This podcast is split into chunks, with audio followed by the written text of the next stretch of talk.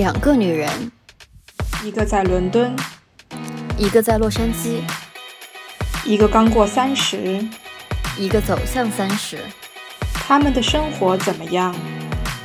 他们是怎么看独立女性的？欢迎来到二十三十，两个女人的聊天室。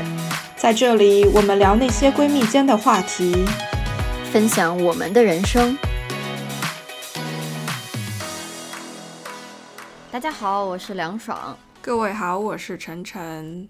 作为一档关注女性成长的节目，今天我们聊一个特别女性的话题。必须说明，这个问题不只关乎女性，跟男性也有着致命的关联。对，但是我觉得特别好的一点就是，我们终于履行了我们的承诺，为女性平等发声，然后真正的关注女性在现实里面遇到的问题。我觉得我很欣慰。这个倚老卖老的感觉也是很不错的嘛，好像。我们也是最近才开始关注这个问题，然后才去决定说要不去看一下资料，然后去做一下 research。做完了之后才发现，哎，好像问题确实比我们想的要严重的多。然后同时呢，做完了之后也觉得还是有很多地方两个人都想不通，所以就抱着这些疑问，今天来聊我们女性相关的。月经的问题，你可以叫它月经革命，或者说月事革命，你也可以叫它卫生巾自由，你也可以叫它月经贫困。其实，不管是在西方还是东方，对于这个东西的称呼已经有了很多。但是我们看下来，所有的资料显示，这个问题也是近几年在全球开始得到的一种关注吧。先来聊小的方面，对于月经。到底我们是怎么理解？我们是怎么认识的？就作为女孩子，我们是怎么学到的？月经从生理现象来讲，它其实就是女性已经有了这个繁殖能力的一个信号。然后它其实就是你每个月被产出但是没有被用掉的卵子，然后需要以某种方式排出体外。这就是为什么会有月经，这是从生理角度来看。然后如果说加上文化的成分在呢，其实就是。月经它其实是一个有一点像女性的标志，因为它毕竟是女性独有的，这个和女性的。生殖的功能是相联系的。撇开这个最基本的生理的这个体现来讲，其实从表象上来讲，我相信普遍的男性同胞们会理解到的是，每个月我女朋友总会有那么几天心情不是很好，脾气不是很好，她也可能会痛经，就需要多喝热水，需要休息，不可以运动，需要我去帮忙照顾啊什么的。除了痛经是一个最大的一个最明显的表现以外，其实女生还是有。很多其他的表现，比如说，有一些人会觉得没有力气，会觉得。很嗜睡，然后也会伴随一些，比如说小腹有一种下坠感，还有这个腰间可能会有一些不舒服、不适应，然后没有力气、拖不住自己啊等等的这一些，所以其实都是一些很细小的，但是会影响整个人感觉的各种角度跟方面。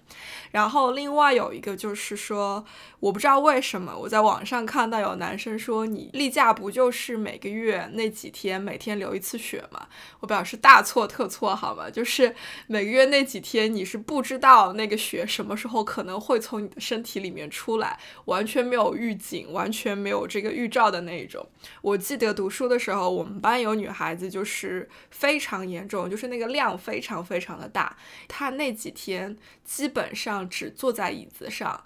避免所有的走动，能不去厕所就不去厕所。他是哪怕坐在椅子上，你身体稍微有一点点的倾斜，就感觉是雪崩的那种状态。所以就每个人的表现会很不一样。然后一般来讲的话。应该是三到八天左右吧，有一些人可能比较短，三天就结束了；有一些人可能比较长，要一周多才会结束。所以其实挺痛苦的，说实话，就是各种行动不方便，然后身体不舒服。你很多事情按照非月经时期想做能做的，其实在月经的时候都不一定做得了。另外一个表现就是跟年纪有关系，就有一些人年纪越大，受到月经的影响越大，不像年轻的时候，我记得，比如说，可能八百米照跑，体育课照上，结果等到三四十岁或者年纪更大一点的时候，你就发现好像我连走路都有一点走不动的那种感觉，就每个人都会多多少少受到不同程度的影响。讲一个例子，说月经对于女性来讲意味着什么吧，就是我之前看一个呃 YouTube 博主，她的月经是只有四天，她说 It's a bless。就说我好幸运，我的月经只有四天，因为这个世界上大多数的女性，她的月经可能存在七到十天，也就是说一个月她有三分之一的时间不能进行正常的运动，然后要格外的注意饮食，甚至比如说我们想玩的滑雪、潜水、冲浪、游泳，你都是没有办法去做的。其实很大程度上会影响说我度假的安排也好，或者说我出去玩的安排也好，其实是很严重的。然后还有女女生为了就是控制自己的。月经会吃短效的避孕药，然后以此来控制月经的时间，就是好能完成自己一些度假的梦想，或者在某些重大的日子可以不要受到月经的这种困扰。再加上月经因为带来的女性体内的荷尔蒙的这种变化。你的情绪，包括你的皮肤，在这几天都会和往常非常的不一样。我记得大家开玩笑嘛，就说不要惹你女朋友，因为她是一种每个月都会流一次血的动物，就非常可怕。但我某种情况下听到这种说法，我又觉得很烦人。当我们情绪不好的时候，我们为什么一定要找一个理由，就把它推脱给月经？就感觉哦，我我大姨妈要来了，就好像我很有理由说。我可以去发脾气，或者说我可以不高兴，这是一个每个人都应该去接受的事情，而不是应该成为一个 excuse，或者说它影响了我的生活，所以我应该要为他让位这种感觉吧。然后另外就是我和晨晨姐在做 research 的过程中，我才发现，我作为一个女生，其实我对月经的了解都是不够的，就是因为我不知道这个世界上有那么多女性，她们。用不起这种月经的卫生用品，不知道有这么多女性，然后在就是文化和社会带给月经的这种 stigma，或者说所谓的这种不太好的标签，让这么多女性受到困扰。我只是或多或少的有感觉到，但对我来讲，我没有想到问题这么严重。所以我觉得，对于正在听我们播客的男同胞来讲，我相信你们可能很大程度上都真的不知道什么是月经，然后也对于我们今天讨论的这些问题。会有一个全新或者完全不一样的认识，很值得大家听下去。我们因为在美国、在英国生活，所以有的时候接触的东西，我觉得更偏向于好像美好的那一面，听上去、看上去的样子。然后在之前的节目里面，我们也聊到过，比如说在欧美很流行的一种方法是。女性在手臂上植入芯片，以此来控制那个月经带来的不适，包括植入了芯片之后，身体都不会出现流血这个现象，所以等于把月经对于女性身体的这个影响能够降到最低。那这个其实是先进的那一头，就是说。女性的需求在科技跟医疗的影响下，在怎么样得到正视和提升？可是今天我们要看的是另外一头，就是是我们两个人也没有办法接触得到，甚至我觉得这是为什么有我想不通的地方，就是我想不通为什么在英国还会有人买不起卫生巾。但是整个这个话题的出发点是。去年的时候，我在国内的这个网站上看到，就是有女性是花二十块钱买这种一百片三无产品、完全没有质量保障的卫生巾，才引发的很多网站上的讨论，包括男性、女性在。各自阵营发声等等，于是我跟梁爽说，要不我们来做一期这个，去看一下，说到底问题在哪里，为什么会是这个样子？而且在英国这一边，比如说我们看到有一些好的东西，是有那个慈善机构专门在。针对月经贫困的问题去做一些事情，去采取一些行动，但是我们也看到了很多其他国家发展中国家做的不够的地方，或者说也许正在开始做的地方，所以我们就来聊一聊这一些吧。月经它不是单纯的只跟女性有关，它其实跟整个社会都有关系，不管是我们的税收制度，还是我们的文化影响，甚至是一些根深蒂固的社会原则，你看不见摸不着的。东西其实都在影响关于女性可以如何正视以及解决自己的月经需求问题。先来聊物质方面吧，我觉得这个比较直接，就是大家可以意识到说这是一个多大的问题。在我们两个生活的这个世界里呢，我们觉得买就是买月经卫生用品或者说姨妈巾，它不是一件很困难的事情，我们找得到，然后价格也不是很高，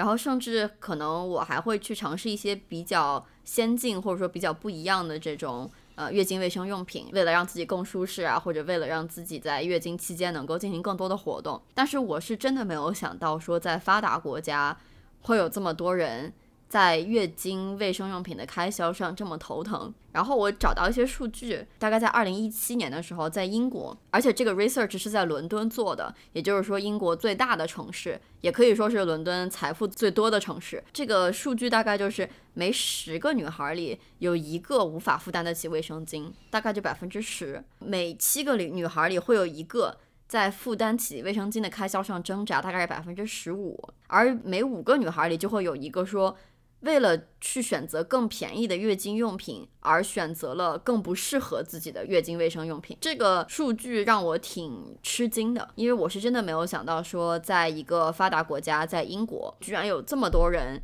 没有办法负担得起卫生巾的开销。我也努力在想这个是为什么。就其实，在伦敦这座城市，你能够看得到它财富的聚集，然后有钱人的聚集，有能力的人的聚集。但是，我也相信每一个在伦敦游玩过、常住过、居住过的人都会发现说。伦敦有一个很奇特的现象，就是几乎在每一个富人区的旁边，一转角下一个街区就是一个看上去很穷的穷人区。其实我们很多时候都被那些很光鲜亮丽的富人区所吸引，然后经常会忽视在光鲜亮丽的富人区旁边那个穷人区生活着什么样子的人，然后他们可能有什么样的需求。我记得很多年前有朋友跟我提过，他是因为工作的关系参加了公。司组织的这种义工活动、志愿者的活动，他们当时的内容是在东伦敦这边。跟这里的一些本地家庭接触，然后去跟小朋友做一些互动啊什么的，在那个时候，他才意识到说，原来东伦敦生活着这样的一群人，这些孩子他们的家庭是穷到什么程度？是这些孩子从来没有坐过公共交通。伦敦的公共交通很贵，什么概念？就是如果我买通票，就是月票，一个月至少要花一千三到一千四左右人民币。那你摊下来一天的话，等于四十到五十块钱人民币，就其。其实这个金额是非常非常高的。为什么说它高？是因为你四五十块钱可以在伦敦基本上买两顿，将近两顿肯德基或者麦当劳。就是如果你要看底层人的生活的话，拿肯德基、麦当劳的这个 meal deal 去做衡量，你就知道说，其实就是你一天的公交费相当于你一到两顿正餐的钱。所以这些孩子基本上没有做过。但是另外一个迷思是。孩子坐公共交通是不要钱的，那是不是就是说他们的父母就从来没有带他们坐过公共交通，因为他们父母买不起那张票呢？所以我觉得这个特别奇妙。然后这里面背后另外一层意思就是说，这些孩子如果他父母没有车的话，也许他们就从来没有离开过自己生活的这个区域，即使他们在伦敦这样一个国际化大都市里面生活，也没有见过自己生活的这个街区以外的伦敦是什么样子，这也是一种可能性。但是 anyway 扯回来，确实就是我也不太能够理解，为什么英国居然会有家庭没有能力给自己的女儿，比如说，或者是说让妻子去购买合适的、正确的卫生巾也好，或者是其他的形式的卫生用品。也许英国存在很严重的有吸毒的家庭，有这种。不会做父母，但是做了父母的家庭。然后另外你要去看，比如说英国有很多的人还是住在 social housing 里面，就是政府补贴的这种住房。他们的话就每个月付的租金非常非常的低，但是他们不太有能力决定自己可以住在哪里，以及选择什么样子的房源、什么样子的这种小区等等。也许在这些家庭里面，确实卫生巾的开销。跟买牛奶或者说其他的食物必需品的开销的那个价格，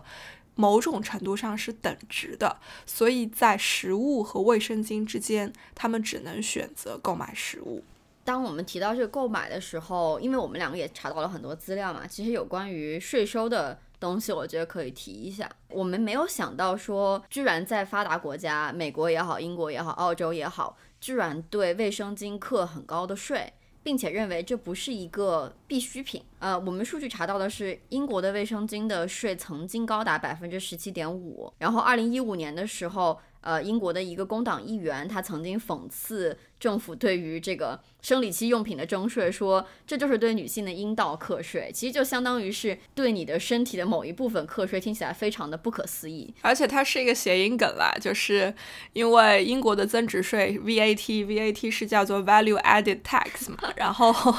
呃，这个议员就说你们那个。给卫生用品征税就是另外一种形式的 VAT，它是 Vagina Added Tax，所以简称还是 VAT，简直太讽刺了。唉，再讲一下美国的数据啊，在美国的三十五个州，卫生巾不被认为是必需品，也就是它是 non-essential goods。除此之外，在纽约州的很多州，然后妇女卫生用品依然被认为是所谓的奢侈品，然后虽然会不会被列为奢侈品税。但是它的课的税率也是非常的高。然后在澳洲非常有意思的地方是在二零一九年之前，一直对女性卫生用品收百分之十的商品和服务税。但很有意思的是，就是很多的药品和医疗保健用品都可以免税，比如说牙膏、成人尿布、男性使用的伟哥避孕套、润滑油、尼古丁切片。这个让我非常的 confused，就是。为什么伟哥和避孕套可以作为 essential goods，但是卫生巾却不可以？让我非常的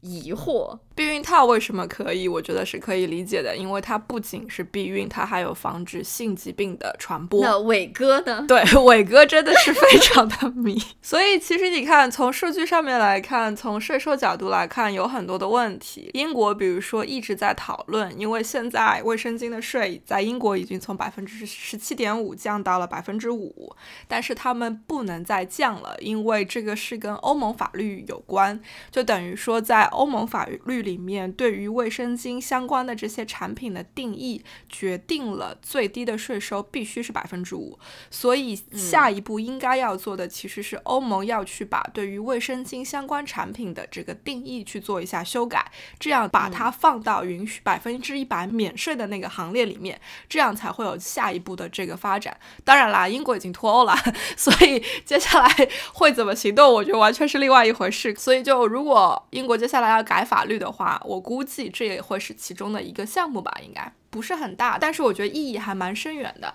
然后包括比如说在这边所有的医院、所有的医疗体系、公共医疗体系是免费提供卫生巾的。就你如果在住院，或者说哪怕你是在医院里面探望病人来姨妈了，你是可以去问医护人员说啊能不能给我一些卫生巾。然后包括你哪天来不及突然之间来了，然后身上没有带的话，你旁边如果有一家公家诊所，你是可以走进去问他们去要的。所以其实我觉得这个都挺好的。但是呢，你也发现了，就这是一个挺近年来才开始发生的改变。就我们所有看到的信息，所有的内容，哪怕是英国，比如说，也是应该最早从二零一五年或者一六年开始有的一些动向。各个国家，就是英格兰、苏格兰、威尔士以及北爱。都在自己做一些这个努力，包括比如说政府投大量的资金去给全员发放卫生巾，然后投大量的资金保证所有的公家诊所跟医院有足够的卫生巾，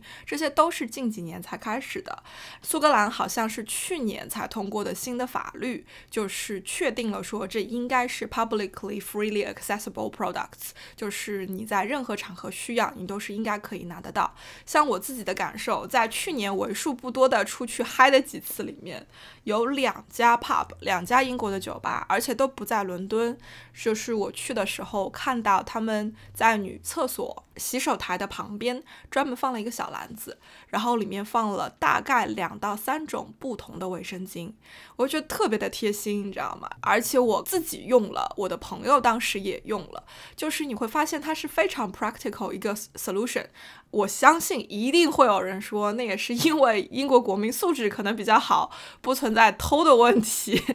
不然的话，你要是现在在中国试试，估计你这一分钟放出来，下一分钟整个篮子都没了。其实美国这边的一些改变也是在二零一五年之后才出现的。像二零一六年的时候，纽约州就所谓 New York City 成为了美国第一个给所有的女性，然后包括公共学校、监狱。和就是我们所谓的 homeless，也就是没有家的这种女性，免费提供卫生巾的城市。然后在二零一八年，美国联邦监狱才开始免费提供月经用品。我都在想，二零一八年之前，难道在监狱里服刑的时候，这个月经用品还要买吗？就对我来讲，我觉得。好难去想象，其实就像晨晨姐刚刚讲说，她在 pub 看到卫生巾觉得很贴心。其实我也会有这种感觉。我之前在美国滑雪的时候，看到有的雪场他会提供卫生巾，我当时第一想法也是很贴心。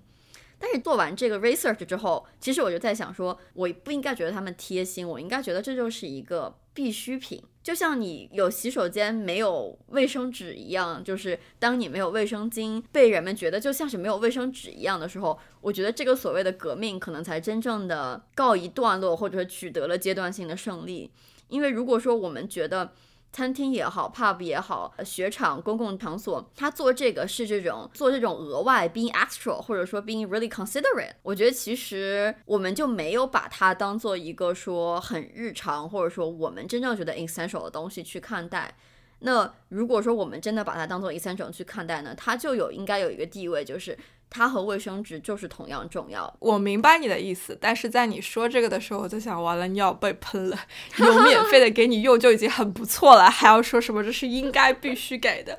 当然，我知道，就是我很同意，这个是我们的 ultimate goal，就是说最终它应该是跟避孕套一样，作为一个基本的必需品，能够让人在需要的时候，如果买不到的情况下，可以免费的得到。然后它也应该跟食物一样。样是作为一个人生存的基本的必需用品，所以不应该有赋税。但是也是因为这是近几年刚刚开始的东西，所以我觉得我们还需要一定的时间，让法律系统也好，评价系统也好，税收系统也好，去做适应的调整。我觉得近几年能够。被提出这样子的需求，而且这个需求能够得到正视，就是一个很大的进步啦。应该说，我倒不会反对说你不要觉得很贴心，因为我觉得，假设说我是有残疾的问题，我是不管是啊 physically，就是说缺胳膊断腿，还是我智力上有有残疾，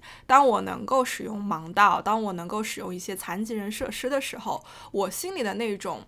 松了一口气的感觉，我觉得其实是类似的，就是我还是会觉得太好了，我的生活变得更便利了。这个世界本来就是由非常 dominant 的一群人去设计的吧？是的，哪怕不说残疾这件事情，你就单纯的想左撇子跟右撇子的问题，这个世界对于左撇子太不友好了。我那天拿着我们家的一只马克杯，我都在说，这个杯子它那个杯型的设计都只适合右撇子，它不适合左撇子。它那个弧度的设计是变成了，如果是是左撇子拿着这只杯子，他没有办法喝的，他会泼的一脸一身全部都是那个咖啡或者是茶的。就哪怕是这种这么细小的方面，更何况左撇子的数量不少吧。然后女性在这个世界上的数量不少吧，所以就是我们这两个大的这种族群的很多需求都还没有得到正视跟解决的情况下，你再去想想各种程度不同问题的残疾人，他们在这个世界上的基本的生存需求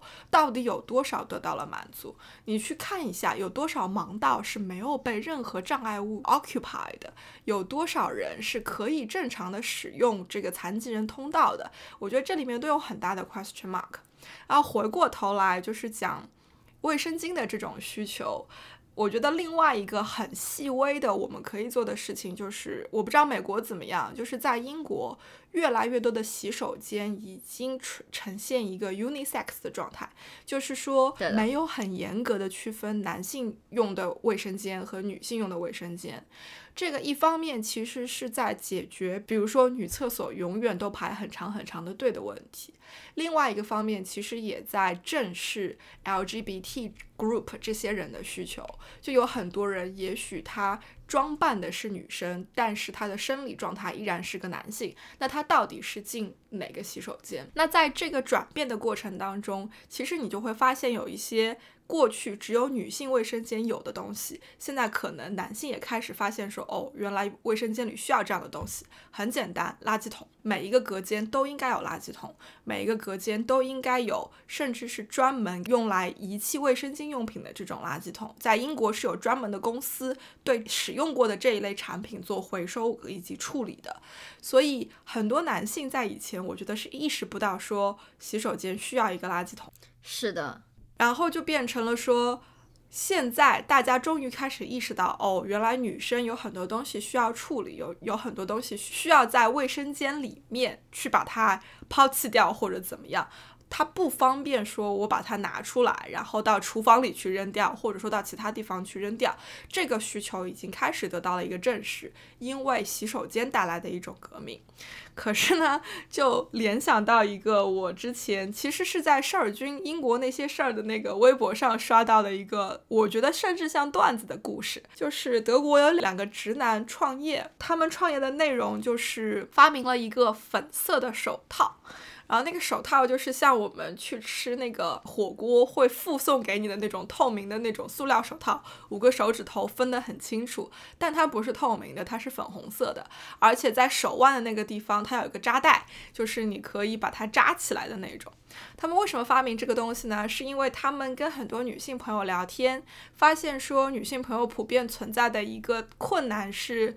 卫生巾可能会把手弄得很脏，而且在我把卫生棉条什么的从身体里面拿出来之后，没有地方可以扔。所以他们想出来，要不我做一个这样子粉红色的手套。首先它是粉红色的，也就是说这个颜色表明了它跟女性有关。其次，它既是手套，又是可以扎起来的垃圾袋，也就是说你可以先把它套在手上，然后在处理这些卫生用品的时候不会弄脏你的手。完了之后，你再可以把它扎起来当做垃圾袋。这样子的话，你就可以把你的卫生用品很好的扔掉。而且他们拿着这个 proposal 上了一个。节目得到了一个同样是直男的导师的认可，所以这个导师决定给他们投资，帮助他们的这个创业项目。最后他们的定价是将近十二欧一盒，一盒里面有四十八支。我想知道他俩不会被喷吗？讲道理，他们俩就是被喷死了呀。对啊，对啊，我也觉得他们俩会被喷死吧。他们俩就是被女性网友真的是攻击到体无完肤。首先，谢谢你抬高了塑料的价格，就是你们的粉红色手套比市面上所有的手套都要贵。其次，谢谢你让我们的这个卫生巾的开销变得更加的昂贵，在原本很多人就负担不起的情况下，我们现在还得多花钱去买这个手套。再一次，谢谢你让我们受到更多的歧视，就好像显得月经是一件很麻烦的事情，必须要怎么怎么样。Properly being taken care of，甚至有女网友直接在底下就是开粗口了，就是所以你打飞机的时候你戴手套吗？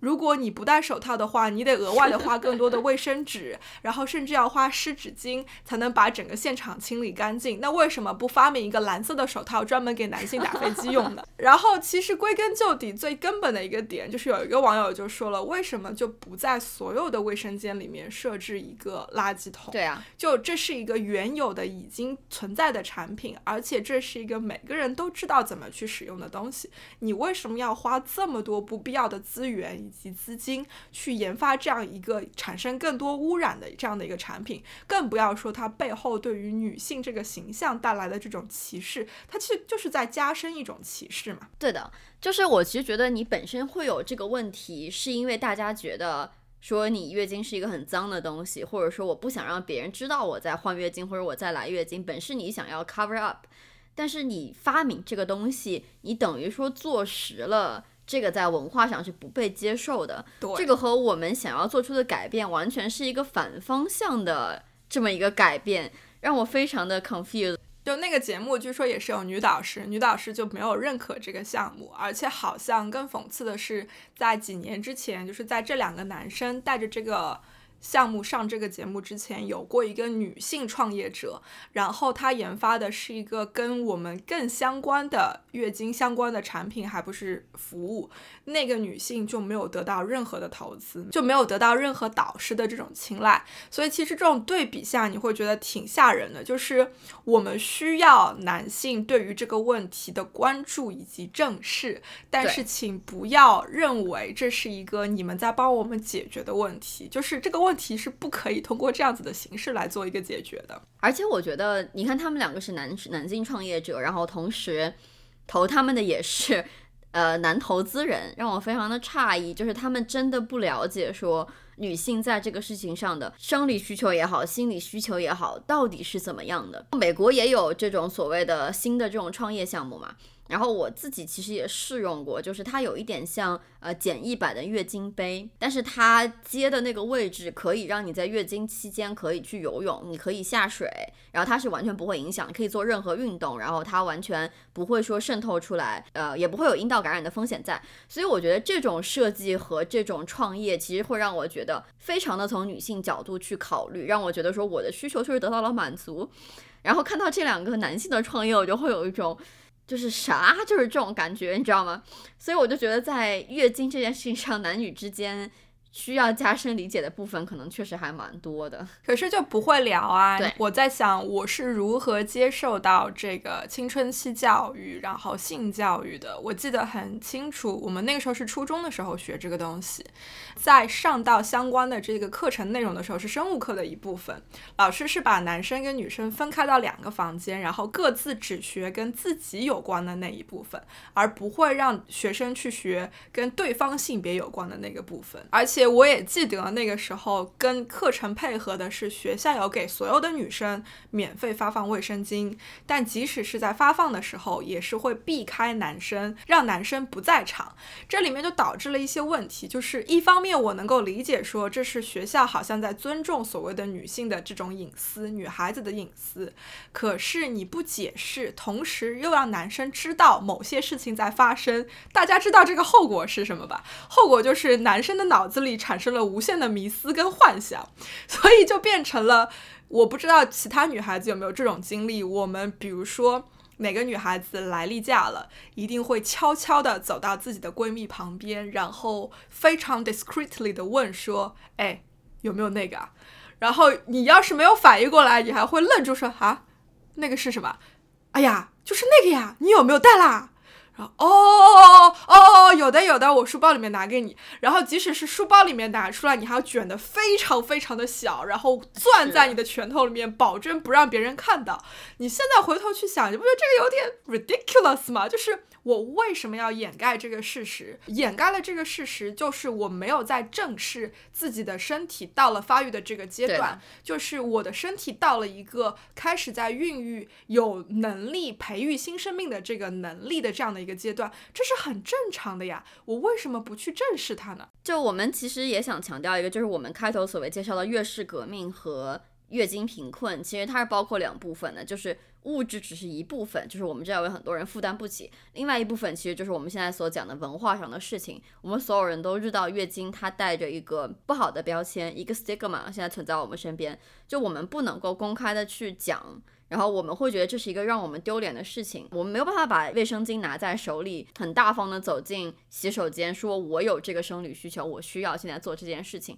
而我们总是悄悄的去把这件事情做成。其实这就是整个月事革命的意义。我们也知道，现在我们在青少年的人群中，对于月经的这种教育是非常非常不到位的。就我们先撇开男孩子不讲啊，就是女孩子里面。就有数据小表明说，每七个女孩里，这是发达国家的数据哦，每七个女孩里就有一个在第一次来月经的时候，她不知道自己的身体发生了什么。还有就是有百分之六十的女孩，她是即使说她知道她来的是月经，她也不知道自己该怎么办。然后甚至有一个数据让我觉得很惊讶，就是说每十个女孩里有一个女孩就被要求说不能在父母面前谈论月经这件事儿。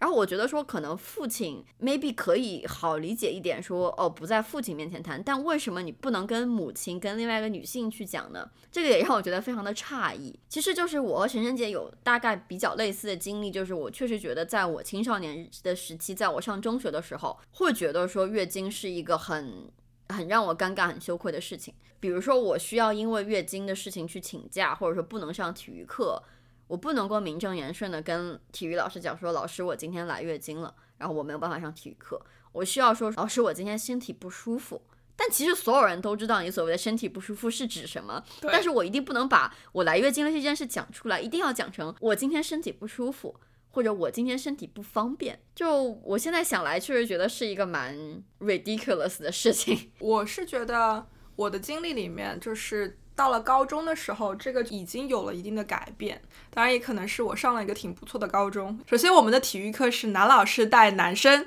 然后女老师带女生，所以呢，就是。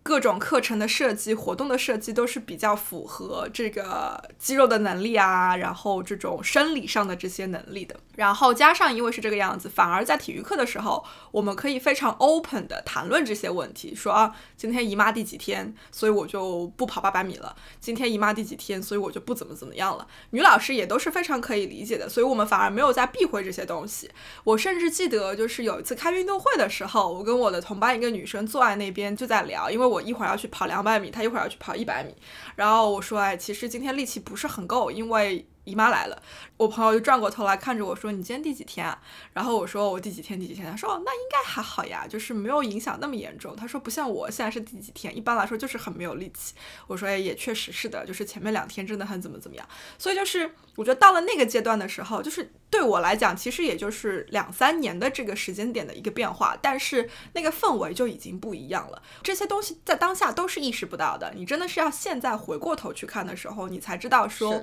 哦，其。”实那个时候，对于月经的这个理解以及开放程度，我生活的环境里面已经到了一个什么样子的程度？那你再去想后面其他的，比如说。我现在在英国，如果我去买这个东西，我是不会避讳的。我就是站在那个货架面前研究很久，哪个更好，哪个更值得，价格更优惠或者怎么样，我就是会研究很久，然后看哪个更舒服，哪个更不舒服。然后我也不会避讳说我要找一个什么样颜色的袋子把它装起来，免得别人看到。我也有过那个中午午休的时候，从公司走去附近的便利店，然后什么都不买，只买了一包那个姨妈棒，然后我就回来了，就这么握着，然后。一手握着我的姨妈棒，一手握着我的那个路边摊午餐，然后我就这么回公司了。就是这些都是我已经能够做得到的。可是上个月还不是上上个月，我朋友在深圳买了之后结账的时候，店员非常贴心的问，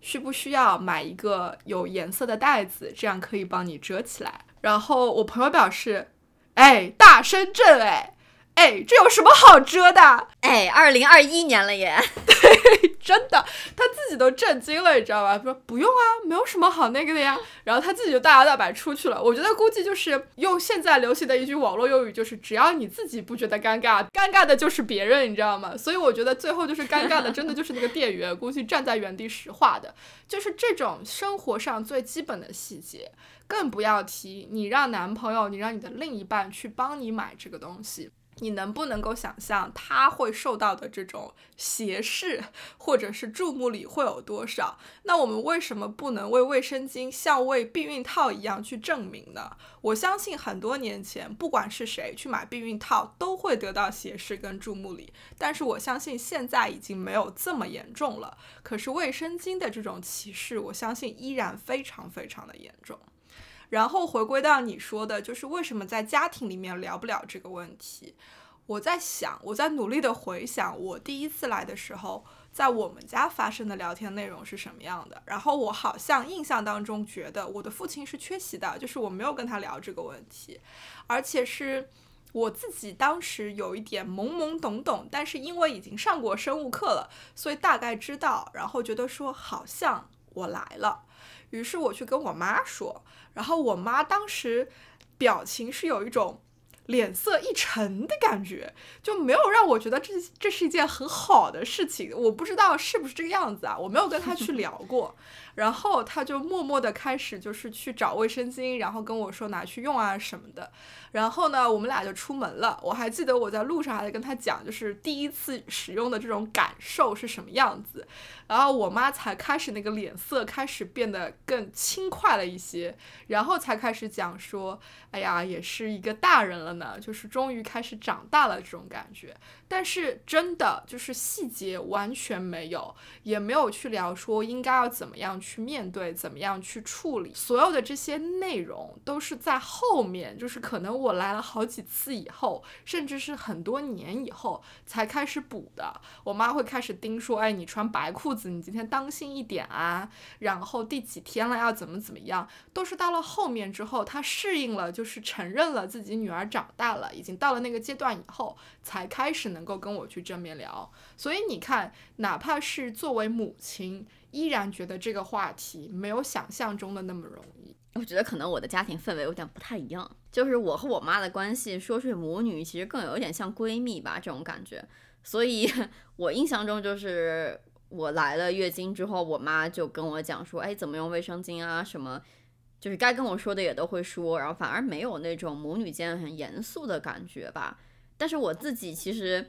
因为小时候会被整天的丢在书店，然后所以没事儿干就在翻各种奇奇怪怪的书，所以其实我在来月经的很久之前就已经读到了很多关于月经的东西啊，还有包括什么早恋啊、偷尝禁果啊什么乱七八糟，就是很早很早自己就不知道为什么会在书店翻到这种奇奇怪怪的东西，然后就在自己心里大概默默的记下了一些知识点，所以我刚来的时候其实一点都不。Panic 吧，就是我知道这件事情发生了，然后它为什么发生，觉得就还好。但是我也确实觉得说，我意识到了很多，就是在我周围和我同龄的女孩子，在这件事情来的时候，她们心理上受到的那种怎么说，就是不确定的感觉，以及说有一种很不安的感觉，我觉得我是能感觉到的。然后还有包括我之前在高中的时候，曾经有女生就是因为痛经太过于严重，就直接跪在地上。然后没有办法继续上课，然后需要校医来把他抬走的那种。我也能感觉到说周围别人异样的眼光，以及说就是男生们很震惊，会觉得。哦，居然这么严重吗？就是这种感觉。你别说男生会震惊，我觉得很多女生都会震惊。就是我属于比较幸运的，就是基本上没有痛经过。对于我来讲，我都很难想象痛经可以严重到什么程度，就是会痛晕过去这种。我真的是就 beyond my imagination 的那一种。而且另外一个，我觉得。在很多文化里面，其实也并没有在鼓励女性去正视月经这个问题。就如果你在一个社会，你在一个村落里面，然后尤其我们看到的资料是，比如说在尼泊尔、在印度这种比较严重，他们就是认为文化上就是认为月经是一个女性才会得的一种疾病。那如果你把它定性为一种疾病的话，谁愿意去谈，对吧？你就想一想，我们对于疾病的一般的这种态度，包括癌症。癌这个字都在很多文化里面，大家能不提就不提。我记得就是在上海，因为我在乡下嘛，就我们那边有一种文化的这种现象，就是说如果谁家的谁得了癌症，大家都不会说是癌症，会说那个谁谁谁得了一个字。然后我第一次听到的时候，我说什么一个字，就是什么叫得了一个字？然后家里面长辈跟我讲说，哦，那个一个字就是指的是癌。所以你知道，就是在这样子的氛围底下的话，你自然而然的给这个东西赋予了很多负面的形象跟色彩。是的。那在这样子的情况下，当一个女孩子发育了、成长了，她来月经了，她的母亲会如何去看待呢？她的母亲也没有那个能力去正视说，哦，这是一个成长的标志，对而是说，完了，我的女儿跟我一样，开始要受到什么什么样子的待遇了。当然，就是能不谈就不谈，能帮她去保护就帮她去保护，然后更不要说还有一些这种浓烈的这种宗教的色彩，也许觉得月经是一个不洁的一种表现，这是是谁的身体会莫名其妙的定期的流血？这是说明你这个人有问题，你不干净。那这样子的情况下，更加不可能有母亲会以一种正面的这种方式去跟自己的女儿谈论这个问题。所以，如果这种问题不得到改变的话，我觉得女孩子在任何地方都是得不到足够的帮助跟这种支持的。是的。就是提到印度，我也看了一个纪录片，就是《月氏革命》。为了做这期节目的 research，我专门去看了那个纪录片，也是二零一九年获得奥斯卡奖的纪录短片。然后它里面其实就提到了这种月经的 stigma 和宗教的问题。然后它里面就是，当你问所有的女孩子说：“哎，什么是月经？”大家都会低下头，然后会不去讲这个事情。然后当你问到男孩子的时候，他们会说：“啊，当时因为月经在英文里是 period 嘛。”然后问男孩子说：“你知道什么是 period 吗？”男孩子第一反应是：“你是说的下课铃声，还是说的是什么？”后来就是记者在不断的提醒说：“哦，是和女孩子相关的。”他说：“哦，就是女生会得的那种病，对吧？”所以你就会觉得说。哦，原来我们得月经这么正常的一个生理现象是被这样子是认为的。然后同时，它里面还提到了有一个女孩子说，因为来月经而辍学了。她来月经的时候，就是周围会有很多男生围着她的时候，她没有办法去换那个布条，她就需要走到很远很远的地方去。然后，当然她在上学，然后那么她每两个小时需要走去很远的地方去换这个布条，就非常的不方便。然后每个月都要有那么几天做这件事情，非常的累。她后来大概在来了七八次月经之后，不去上学了，她就辍学了，因为这件事情影响到了她上学。所以我就意识到说，其实月经是真的会影响女性接受教育、获得工作，或者说是改变自己命运，是真的会影响女性去做这些事儿的。所以这就更意味着说，为什么为女性提供能够负担得起并且卫生的这种月经卫生用品是非常非常有必要的。再讲到宗教的问题，确实里面也提到了说，在印度，如果你来月经的话，你是不能走进寺庙去祈祷的，因为你月经的血被认为会是不洁之物，是对神的不尊重。但同时，在那个记录片里，我又看到另外一个很勇敢的女性，她在做月事革命这件事儿嘛，她就是在帮助一，她在帮助一个卫生巾的厂去生产卫生巾，并且售卖卫生巾。然后她讲了一句话，让我觉得。非常的振奋。他说：“我们拜的神也是女性，她和我们是一样的。那我觉得她应该会理解说有月经是什么样的样子。所以我不觉得我在有月经的时候进入神庙去祈祷是一件不洁或者说不应该做的事情。”然后他讲的这段话让我觉得非常的受鼓舞，让我觉得说我能看到很多事情会因此而发生改变。但是同时我也意识到了说。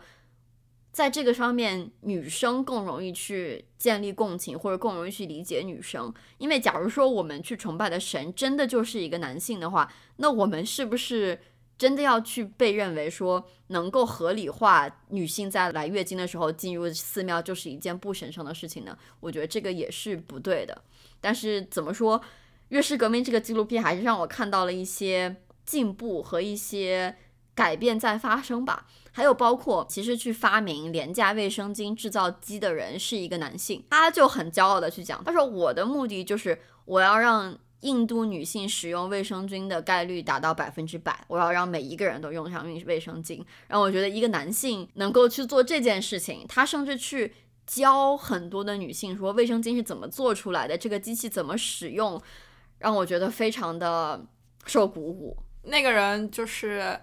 宝莱坞拍了一部电影，叫做《护垫侠》（Padman），就是讲他的故 事。然后中国有翻译叫做《印度合伙人》。我表示，哎呀，不要这么美化了，有这个意义吗？请问，而且他跟谁合伙啊？真是的，好像我记得就是他的那个故事，是他一直都不知道这样子的问题的存在。直到有一天，他看到他的妻子来例假的时候，居然在用一块很脏很脏的布拿去做他的月事布。那哥们儿说：“这布脏的，我自己拿它擦车我都嫌脏，然后你居然是把它放到自己的身上去。”这样子的一个事情启发了他，他决定去研究说为什么会存在这样的问题。然后他说：“百分之一百，这个其实挺 ambitious 的。印度应该至少一半的女性是用不上卫生巾的，就是没有那个钱，比你想的要糟糕很多。印度只有百分之十的。”的女性在使用卫生巾。那剩下那百分之九十没有在用卫生巾的人，他们在用什么？他们肯定不是在用卫生棉条或者是月经杯，他们肯定是在用什么树叶啊、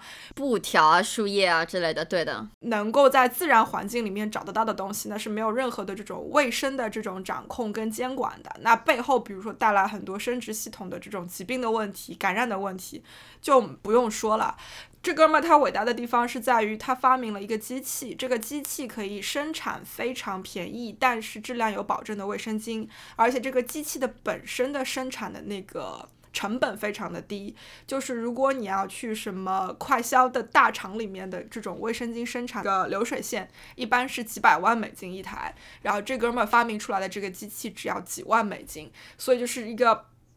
三位数的这种百分比的不同，所以就是它确实是在引发一场革命。更不要说它发明这个机器之后，可以给多少女性带来，比如说就业的机会、工作的机会。是的。然后从而去影响更多的女性去正视自己的这种生理上卫生的这种需求。所以其实确实挺厉害的。更何况在印度这样子一种文化、这种社会环境里面，那你换个角度讲，也确实需要一个男性来做这样子的撑腰，不然的话，女。性想要达到这种革命性的这种成功，真的也许在时间上不知道还要再多花多久。我想说，这么有共情能力的男性，要是再多一点，我觉得这个世界大概会美好很多吧。因为其实我觉得。大部分的男性都不知道，说自己的女朋友、自己的老婆、自己的妈妈、自己的外婆，他们在来月经的时候是一个什么样的情况，都是完全不理解的。你就别说来月经了，就连避孕这件事儿，我相信有很多男孩子，如果他的女朋友在避孕的话，他都不一定了解说长效避孕药和短效避孕药有什么样的区别，对于身体的伤害是怎么样的，每一种避孕效果它的百分比是多少。我不知道有多少男性真的会切实的了解这个东西，但是我觉得这个是每一个人都应该去了解的，因为这个确实是两个人的事情，而且尤其是你两个人形成伴侣关系，成为一家人的时候，你妻子的身体状况和你绝对是息息相关的，这个我觉得没有什么好避讳。或者说好藏起来去讲的，所以我就觉得有这么一个丈夫，然后看到妻子的这种生活里的难处，去发明了这个机器，去做了这么一件事儿，我觉得真是太了不起了。月氏革命里其实本身也是讲了这件事儿嘛，然后就形成一个鲜明的对比，就在于说，其实月氏革命里有很多机器，有很多厂，其实是设在一些相对来讲有钱一些的男性家里的，而设在这些男性家里，就是这个男性都不知道说。我自己家里开了个机器在做什么东西，他们都是不清楚的。问他们说：“哎，你知道那个底下的那个工厂在做什么吗？就是你们引进那个机器。”他说：“啊，是那个什么成人纸尿裤是吧？”你就会觉得非常的可笑，就是为什么这个人都不知道自己家里在发生什么，然后他自己把自己的地然后拿去让别人去生产卫生巾，但却都。不知道卫生巾是什么，也不知道卫生巾这个词怎么念，所以回归到底，我觉得还是要靠教育去做一些改变。然后，哪怕你要说。在发达国家，英国这一边在性教育上面其实也没有大家想象的那么的超前。就我们在影视作品里面看到的，我觉得更多其实是美国的教育，就包括会在课堂上教大家避孕的方式啊，如何保护自己啊。从立法的角度来说，真的是二零二零年才把这个作为一项法律的要求。那你可以去想象一下，在这个以前，呃，性教育在学校里面到底是怎么样的一种形式跟方式在做执行的。而且，即使是把它做成了这个法律的硬性规定，学校依然保留了家长有权选择自己的孩子上不上这门课的权利。就是说，如果家长觉得不合适，他们是可以要求在上这个课程的时候，自己的孩子不参与、不出席。而且，这个课程是没有这个考试的，所以就是说，学生到底能够学进去多少，是没有人再去 assess，没有人去衡量的。那你看，这里面就有很多的。implication 就有很多东西值得去思考，那我就不知道说国内，比如说我们的教育大纲里面有没有这样子的要求。然后在去年九月份，英国的这个法律开始执行的时候，有好多人在那个社交网络上是把它当做一个 success 的，你知道吗？就大家都是会发图片、会发信息表示庆祝，说太好了，因为。它不仅仅是一个性教育，不仅仅是一个生理的教育，它同时也涵盖了，比如说对于 LGBT 人群的这种正视以及认识，对他们的了解，包括也许会引申到你如何去认识自己是什么样子的人，所以这里面的意义其实是挺非同凡响的。你有没有觉得现在我们经历的更像是第二场文艺复兴的这种感觉？因为文艺复兴相对来讲是把我们从一个人无欲无求、追求神圣高尚的一个框架里面解脱出来，去承认人欲，去承认我们有欲望，我们有需求。然后，但是直到今天，可能这个运动都没有完全结束，因为直到今天，我们都还在为我们基本的生存的需求去证明，去为我们生存的需求去去污名化。所以其实就有一点说，像是在做新一轮的文艺复兴吧。就是承认我们作为人，我们生理上有需求，我们心理上有需求，然后我们去正视它，并且去。为这个需求去服务，去解决它。我觉得你要这样说的话，从意义上来讲是有相同相似的地方的。对的。当然，从具体的细节来说，有很多不一样的地方。比如说宗教在这个里面得到的影响，文艺复兴时期宗教对于所有的表达方式的影响还是非常非常严重的。那我们现在受到的这种影响已经少了很多很多。另外一个是谁在主导这个所谓的，也许是第二轮的文艺复兴？当时的文艺复兴。依然是以男性为主导，但是我们现在的整个社会在面临的很多这种 transition 也好，challenge 也好，其实都是 minority group，呃，少数族群。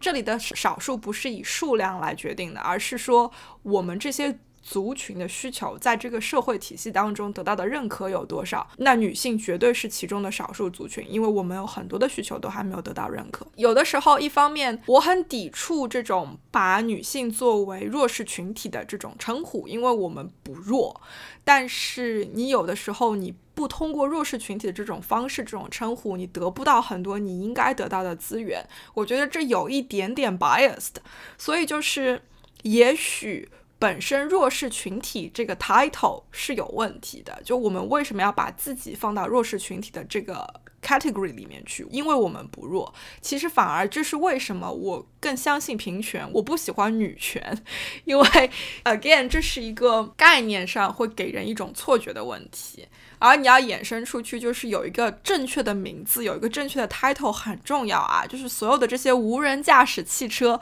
它不是无人驾驶，请大家不要再叫它无人驾驶汽车了。死了这么多人了，还在这个样子去宣传。所以回到我们今天聊的主题，就是月经这个名称没有任何的污名在里面，没有任何的不洁，没有任何的 negative 的东西，它就是一个很正常的女性生理存在。的现象，请大家就是正视它。有人会反感说把它叫做大姨妈，因为也是给姨妈的一种污名。然后什么姨妈巾、姨妈棒这些，我倒是觉得其实这个还好，它其实是一种虐称，就是一种戏虐的这种称呼。我记得之前看一部英剧，我相信有很多 geek 也会看，叫做 The IT Crowd，我不知道中文名叫什么。那个里面就是两个 IT 男莫名其妙被空降了一个完全不懂 IT 的女 boss，然后就展开了一轮这种人性的搏斗。因为突然之间他们发现，哦，原来这个世界跟自己想象的非常的不一样。里面有一期就是。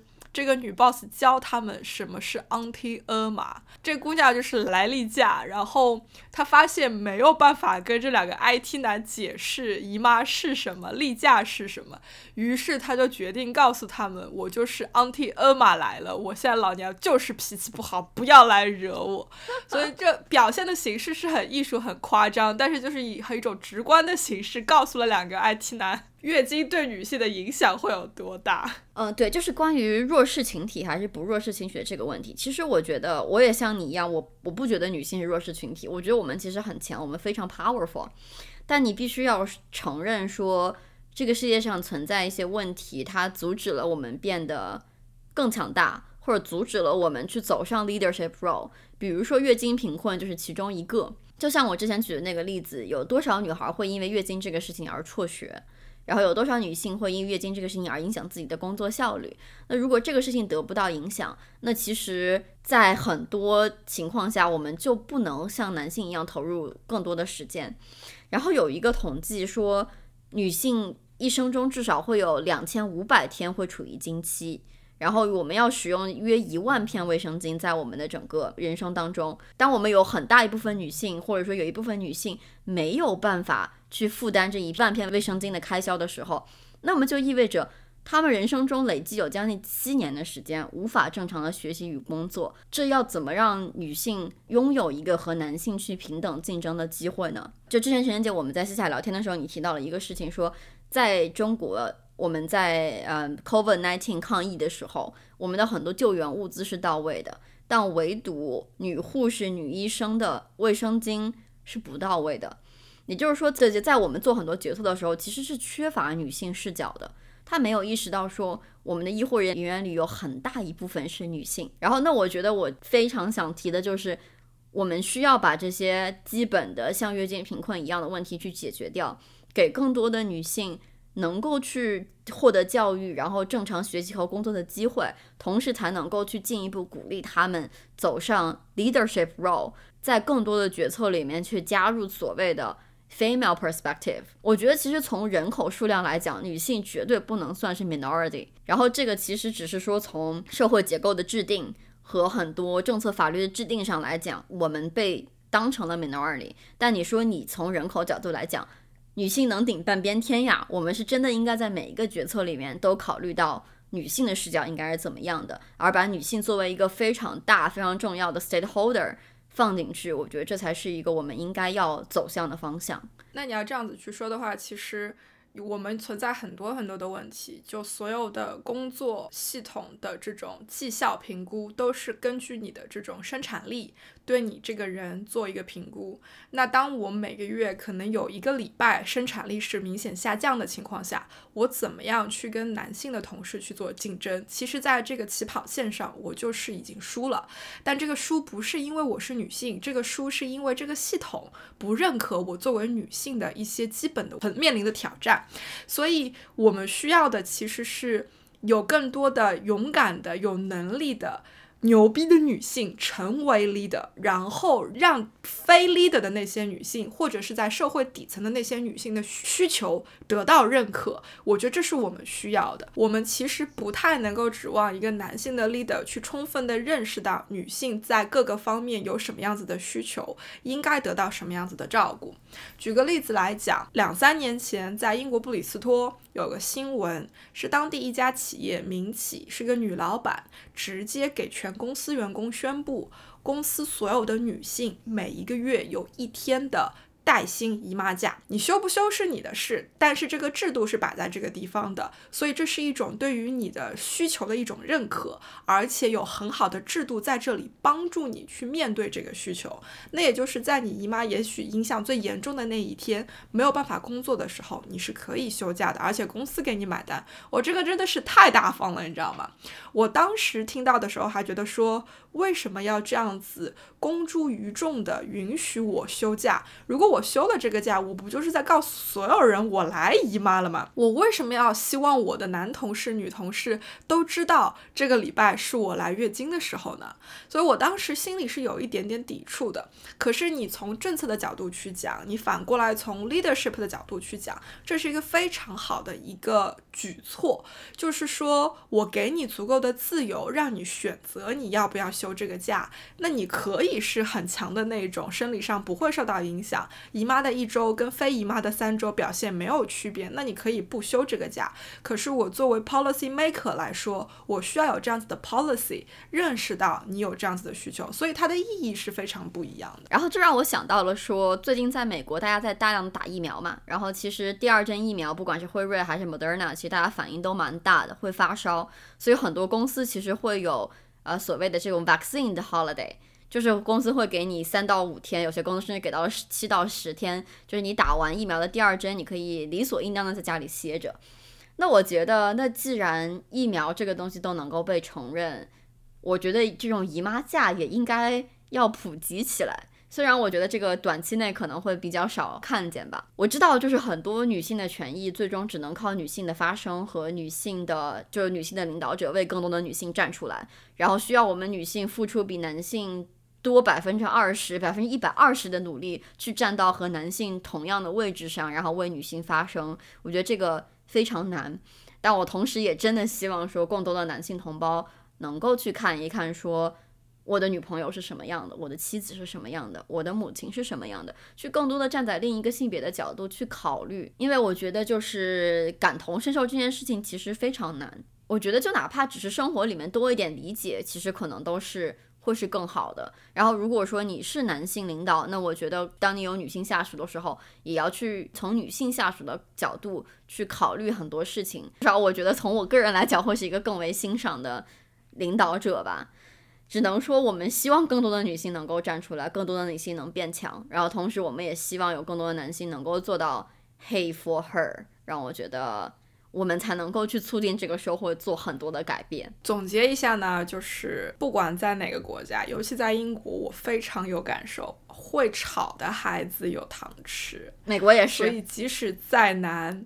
你再怎么的。艰难重重，觉得女性的地位一时半会儿得不到改变。如果你不吵，那是完全不可能得到改变的。所以我相信我们会走一段非常 chaotic 的时光，就是非常的错综复杂，然后非常的嘈杂，甚至非常的混乱。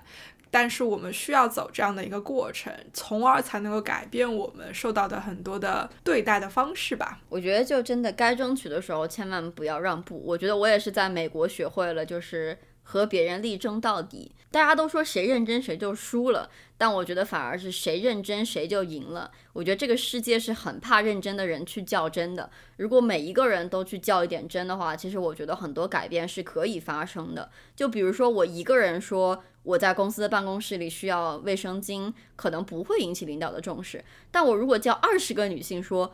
我们需要在公司卫生间里放卫生巾，那我觉得很大程度上。会受到重视的。好的，我们不是鼓动大家去闹革命，我们是鼓动大家要去做有效的沟通，从而能够改变。